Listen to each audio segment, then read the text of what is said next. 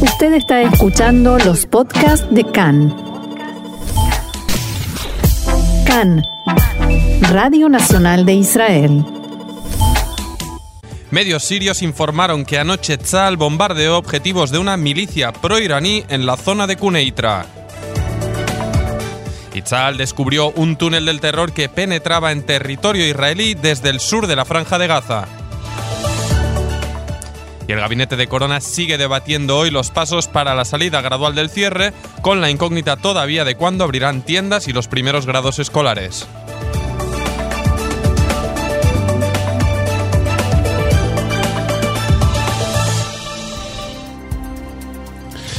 Bien, y arrancamos con esta información militar que obviamente marca la jornada informativa de hoy con estos reportes que llegaban de madrugada desde Siria. La agencia de noticias oficial de aquel país reportó anoche que Tzal realizó bombardeos en la zona de Kuneitra.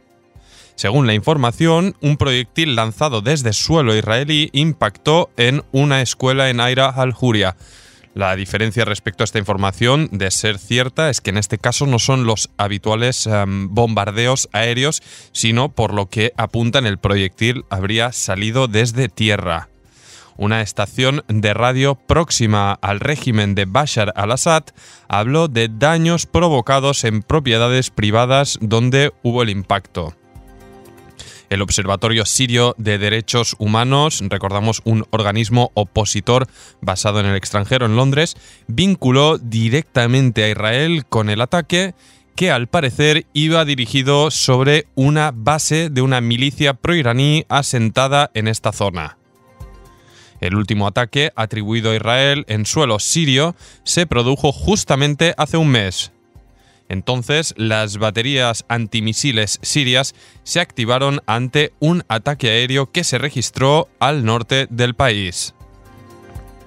Como es habitual, Chal no ha hecho comentarios al respecto de esta acción, de acuerdo a su habitual política de silencio respecto a actividades militares contra objetivos iraníes en la región. Sin embargo, el propio ministro de Defensa israelí Benny Gantz no confirmaba, pero insinuaba esta mañana pues que tal vez sí que se podría, sí que Israel estaría, podría estar detrás de la acción.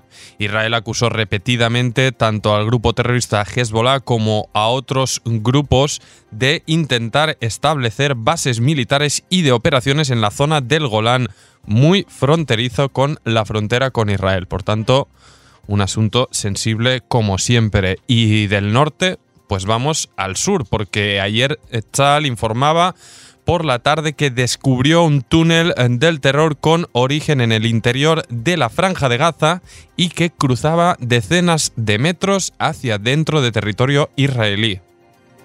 El túnel en cuestión fue descubierto al sur del territorio costero en la zona cercana a la ciudad de Han Yunes. Al parecer, detectores en la barrera subterránea que empezó a construir el ejército hace ya tres años lograron, en este caso, detectar estos movimientos subterráneos.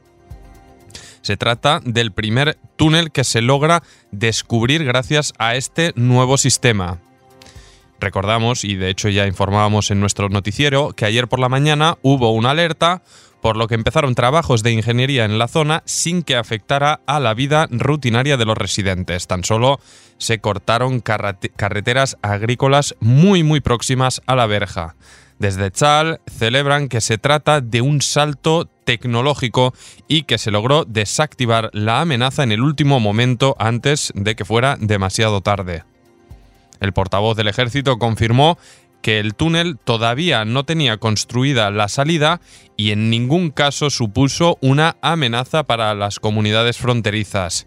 Se está averiguando qué organización es la responsable de su construcción, pero desde Israel recuerdan y repiten que todo lo que ocurre en Gaza es bajo responsabilidad de Hamas. También hay informaciones que el mismo, este mismo lunes, martes, cuando empezaron estos trabajos de ingeniería, todavía se escuchaban voces en el interior de este túnel, probablemente de la gente que estaba intentando terminar el trabajo y encontrar su salida.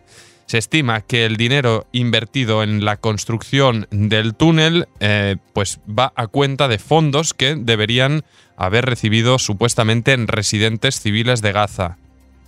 Desde la operación militar Chukeitan de 2014 se han descubierto un total de 20 túneles que penetraban a Israel.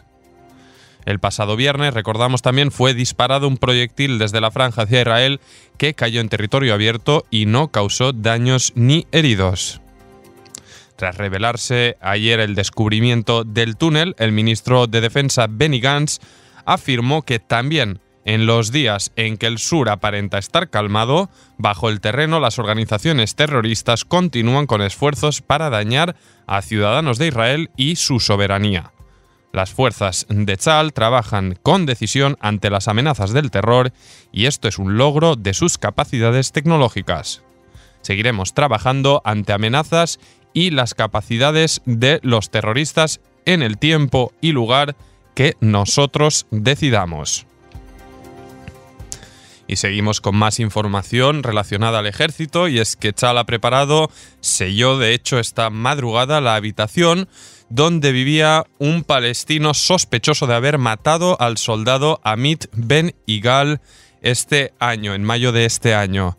El ejército pretendía inicialmente destruir todo el edificio que alberga la casa familiar, pero esta iniciativa fue parada en dos ocasiones por la Corte Suprema, que alegaba que el resto de la familia de Nazmi Abu Bakr, el acusado, no tenía constancia de las intenciones del sospechoso, por lo que su casa no debería demolerse.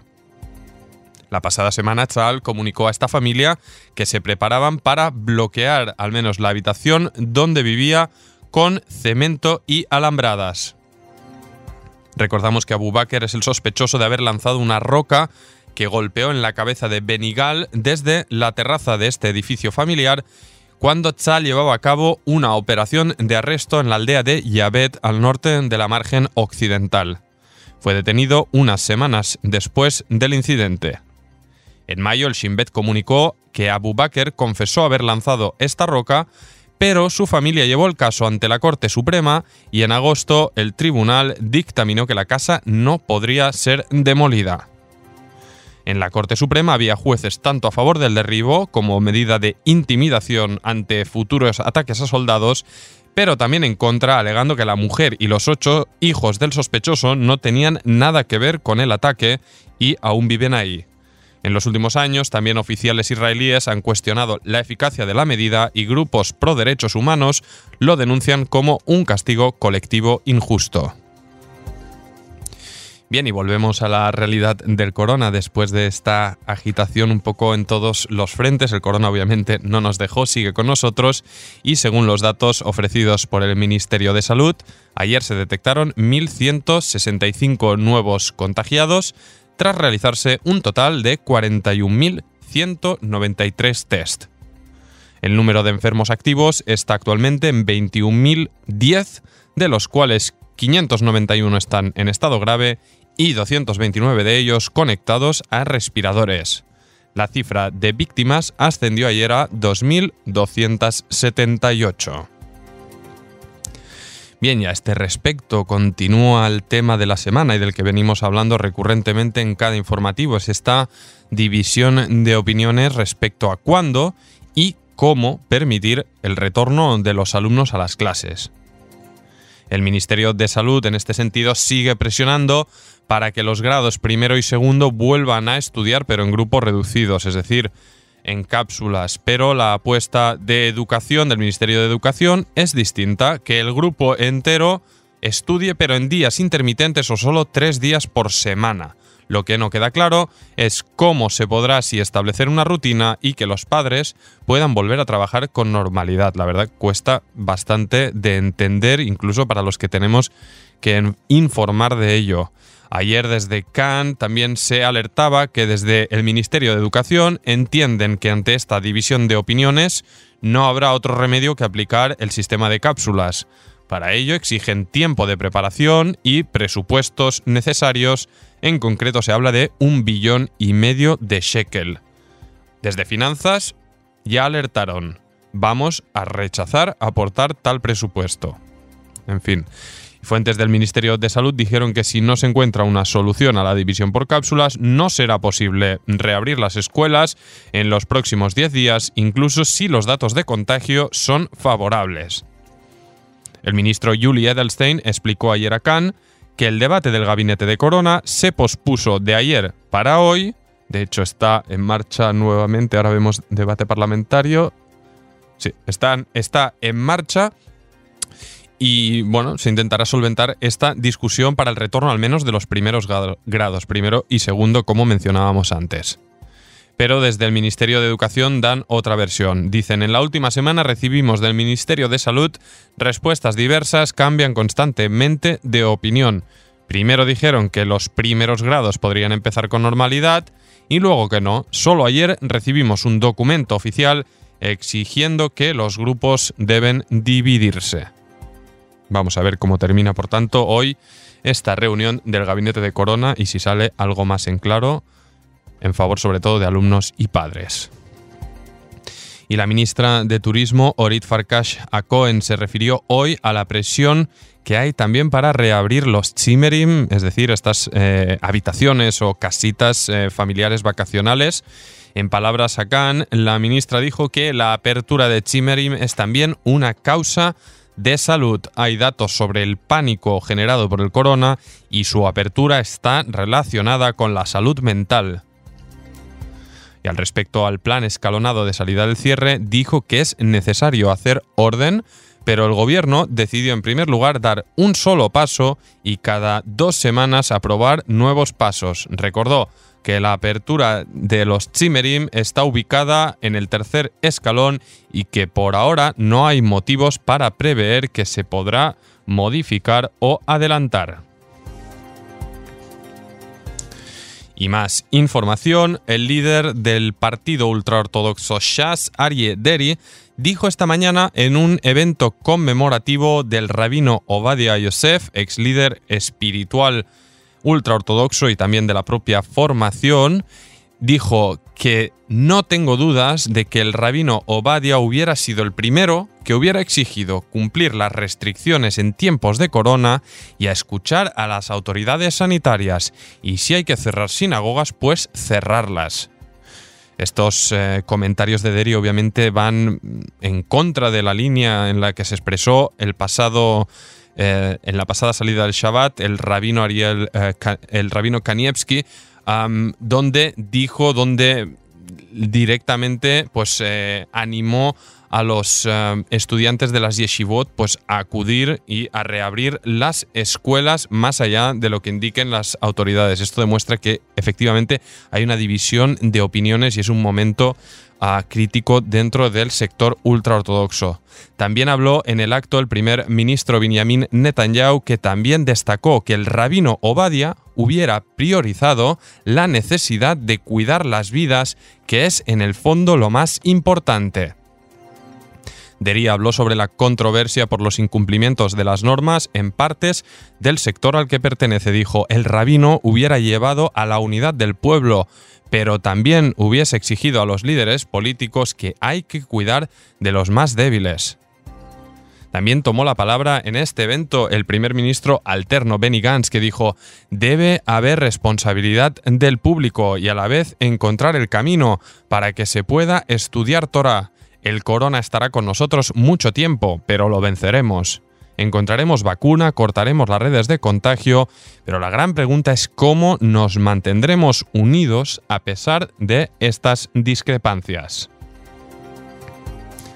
Y una última información antes de una primera pausa. Tras los dos asesinatos por violencia machista registrados esta semana, tanto en Haifa como en Beersheba, se reveló que la Knesset tiene un plan previsto justamente para atacar para atajar la violencia en la familia, pero está paralizado desde hace tres años, atención, por falta de presupuesto. El Plan Nacional para la Lucha contra la Violencia Familiar se aprobó ya en 2017 y desde entonces se han asesinado en Israel ya a 50 mujeres. Según fuentes profesionales, miles de mujeres y niños viven bajo una situación de violencia en la casa y la crisis del corona solo hizo que empeorar su situación. A pesar de que los casos generan revuelo en prensa cuando ocurren, el transfer de los fondos nunca llegó a donde debía llegar. Según este plan, el gobierno preveía empezar con un transfer de 50 millones de shekel que debía incrementarse cada año con 50 millones extra hasta lograr un presupuesto fijo anual de 250 millones de shekel. Esta mañana, decenas de activistas llegaron a manifestarse frente al Parlamento con gritos de vergüenza y 20 mujeres cada año. ¿Dónde está el Estado?